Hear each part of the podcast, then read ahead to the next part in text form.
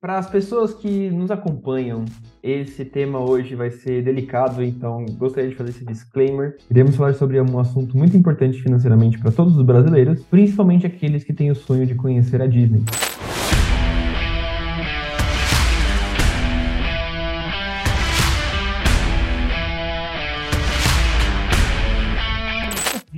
É, como diria Paulo Guedes, será que é um sonho realizável?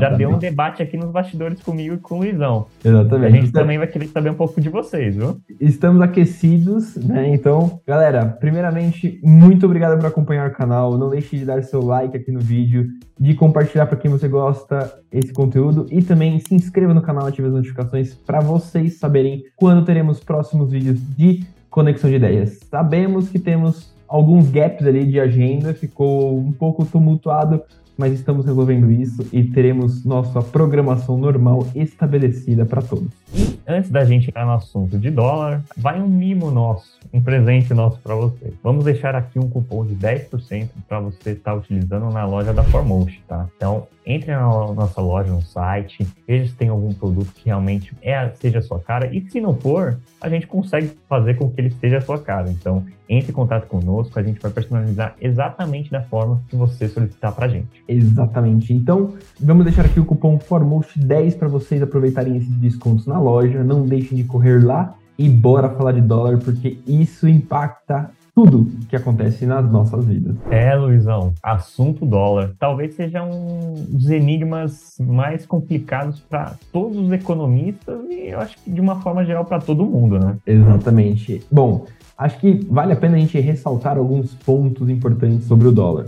É, todo mundo fica despreocupado às vezes sobre como que se comporta essa moeda americana, mas não podemos esquecer que hoje é a moeda que rege o mercado internacional. Então, para você que gosta de um pãozinho no, na padaria, o trigo é em dólar, né? Então, independente se o cara vai vender internamente ou externamente esse, esse produto, será sempre precificado em dólar. Então, produtos eletrônicos, não produzimos nada no Brasil, todos são importados, todos em dólar, né? Por mais que a gente monte algumas coisas no Brasil, não são efetivamente produzidos aqui e a gente tem comércio exterior para poder fazer todas essas produções. Então, isso impacta toda a cadeia, desde alimentação até automóveis. Então, qualquer oscilação nesse, nessa moeda é muito diretamente aplicada para todo mundo no país. Às vezes, o avanço da moeda impacta mais rápido do que o recuo. Não é o que a gente gostaria, mas a gente vê isso acontecendo principalmente com gasolina aí também, que tem esse mesmo perfil de preço. Mas a ideia aqui é a gente trazer um pouco de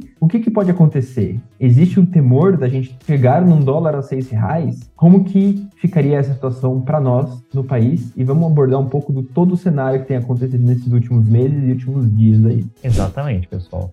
E como é que eu faço para ter uma previsibilidade de aumento do dólar, queda do dólar? Eu acho que esse é um dos maiores enigmas que a gente tem no mundo. Isso por que seja um enigma? Porque você inclui N variáveis. N variáveis, variáveis políticas, variáveis é, estritamente econômicas, de fato, variáveis de escassez de mercado interno, ou seja, vai depender do país que você está analisando. No caso, no Brasil, será que a gente tem escassez interna de dólar? Será que a gente tem muito dólar dentro do país? Será que a maioria da nossa balança comercial ela está num caráter mais de exportação, de importação? Ou seja, depende muito do momento. Às vezes, se você está num momento de importação, às vezes é melhor você ter um, uma questão de dólar mais barato. Às vezes você está num momento de exportação, que é o que ocorre muito aqui no Brasil, principalmente em commodities. Poxa, se o dólar estiver lá em cima, você vai ter um ganho absurdo. Só que ao mesmo tempo, para você abastecer um mercado interno hoje, basicamente a gente depende, igual o Luiz falou, de N produtos que estão atrelados ao dólar. Às vezes você pensa, poxa, vou, vou trazer lá no, no Xing Ling, pegar em dólar, é, trazer lá de fora, e esse é o meu custo do dólar. Não, não é só isso. Aquela compra que você faz no mercado interno, em grandes empresas de varejo, pode ter certeza que algum componente, principalmente quando a gente trata de componentes eletrônicos, vai ter algo atrelado ao dólar. Tem que pôr um mínimo percentual. Então, isso vai impactar diretamente no seu preço. Então, fiquem atentos e também não se preocupem, poxa, é, o dólar aumentou, ferrou. Ou o dólar caiu, ferrou também. Não sei o que eu fazer. Não, não se sintam assim. Entendo que você tem que entender a, a oportunidade de onde virar o canhão. Poxa, você está comprando ou você está vendendo? Essa, esse é o grande segredo da balança comercial. Mas não fiquem intimidados, até porque esse é o enigma que acho que percorre por anos e anos. Exatamente. Eu acho que o mais interessante é vocês terem muito claro na mente que O dólar sobe ou o dólar desce com base no quanto que as pessoas estão procurando ou deixando de procurar dólar, tá? Em que sentido? Vamos ser simplistas aqui fazer uma comparação. Se o Brasil está vendendo muito para fora, então a gente está com superávit de vendas, é, exportando muito carne,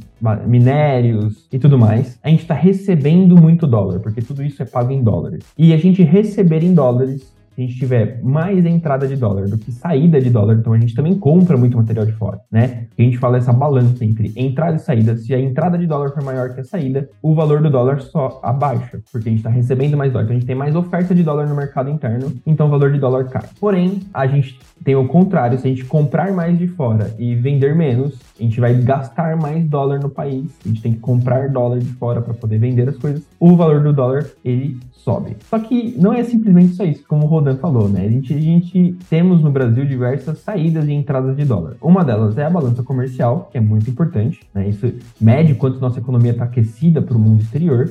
Outra delas é investimento. E investimento é a coisa mais, vamos dizer assim, oscila mais rapidamente do que a gente pode imaginar. Porque qualquer discurso, qualquer temor de acontecer qualquer coisa em qualquer lugar no mundo pode fazer com que os grandes investidores tirem dinheiro do Brasil e coloquem em outro lugar. E essa, esse movimento de sacar dinheiro, que é dólares, e levar para fora do país, faz com que o dólar suba ou o dólar caia também. Então, é importante a gente sempre analisar isso. E aí, a gente pode entrar um pouco nos cenários políticos e econômicos internacionais ou nacionais que estão afetando esse movimento do dólar que a gente tem visto, que tem em um mês ele pode estar a 5,30 e daqui a pouco ele está a 5,6 ou a 4,99. Então, quais seriam esses motivos dessa oscilação tão grande? E aí vai daquela ideia que a gente comentou, pessoal. Às vezes uma simples notícia vai fazer esse dólar subir e aumentar. Diferente que às vezes de, dos casos concretos que o Luiz falou, de movimento de mercado, de situações de você ter mais dólar saindo ou entrando, as notícias também têm, e eu vou dizer que nos últimos tempos, papel fundamental na oscilação do dólar. Exemplo disso, uma movimentação comercial que está tendo entre Brasil e China, onde talvez existe a possibilidade de ter movimentações com bypass do dólar, ou seja, entre uma moeda chinesa e Brasil. Será que isso realmente se concretiza? Depois desse anúncio, o dólar realmente teve um movimento de queda muito brusco aqui no Brasil. Será que também isso tem a ver? Se a gente for ver e correlacionar, existe também a, a possibilidade de quebra de econômica dos Estados Unidos que vem afetando principalmente psicologicamente, não só economistas dos Estados Unidos, mas como todo mundo. Será que essa dependência do dólar vem causando esse estresse dentro do, do, Brasil e do mundo? Foi um dos motivos também que fez com que a queda do dólar se acentuasse. Então, não dá para a gente elencar, poxa, essa semana caiu por causa disso e na semana que vem vai cair novamente por outra situação. Então, é uma mistura, é um mix de valores. Pode ser que semana que vem o, o dólar dispare novamente e a gente vai ter outro motivo para elencar essa subida do dólar. Então fiquem atentos, principalmente você que está trabalhando no mercado, tem impacto às vezes diretamente no dólar, notícias, é, jornais, você tem que estar 100% antenado, porque essa movimentação de queda e subida é questão às vezes diminui. Exatamente. E recentemente tivemos um grande, é, um grande anúncio, vamos dizer assim, para o país, que foi o novo arcabouço fiscal das âncoras que o governo está querendo pôr para poder controlar as contas públicas, né? E por que, que isso é muito importante para o mercado econômico? Quando o mercado econômico está ansioso ou está com receio de alguma coisa, eles tentem sempre a ser precavidos em investimentos. E isso trava um pouco as negociações e principalmente deixa o mercado pessimista a ponto de fazerem movimentações conservadoras e normalmente movimentações conservadoras fazem com que o dólar suba, tá?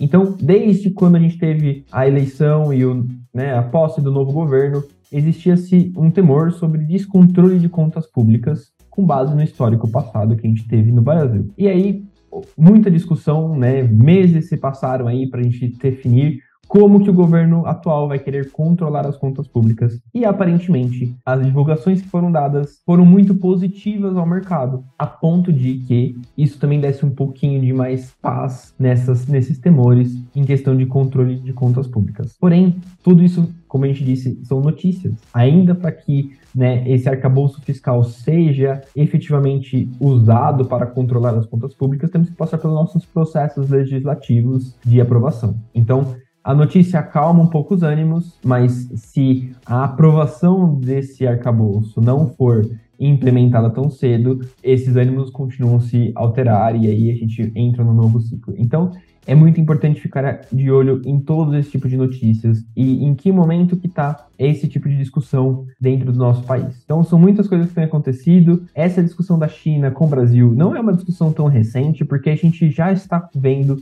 essa relação entre China e Rússia, né? Então, hoje, Rússia está impossibilitada de comprar dólares no mercado e ele negocia petróleo, principalmente, com a China por base de compra de rubros. Então, a China compra rubros para deixar a moeda da Rússia ativa e assim é, vende-se e compra-se petróleo lá. Então a ideia seria fazer o mesmo esquema. Isso vai muito contra o que a gente conhece como globalização, né? Porque a ideia de ter uma moeda única, de um meio de troca único, era facilitar todas as compras, né? Você começar a dividir isso complica ainda mais o mercado econômico em questão de compras e vendas de commodities, principalmente. Mas deixaremos isso para os economistas de plantão. Simplesmente essa é nossa humilde opinião e o nosso humilde ponto de vista sobre como funciona esse mercado louco financeiro, mas que a gente gosta tanto de acompanhar aí. E possivelmente, quem sabe, se tudo der certo, a gente voltar aí para Disney, né? Exatamente, pessoal. E vocês acham que o dólar vai chegar a 6 reais? Pode ser que no final desse vídeo você chegou e falou: Poxa, mas eu queria saber se o dólar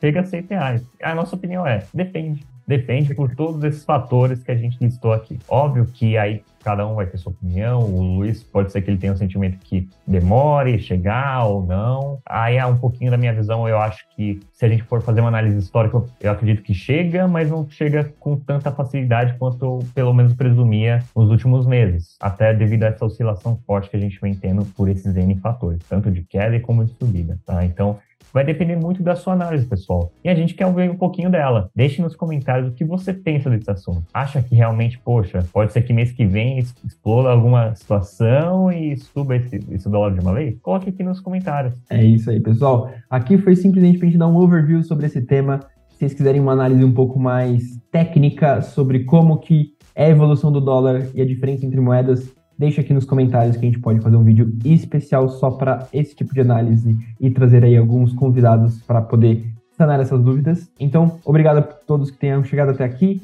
Não deixe de curtir. Se não se inscreveu, se inscreva no canal, ative as notificações e nos vemos no próximo vídeo de conexão. É isso aí, pessoal. Valeu!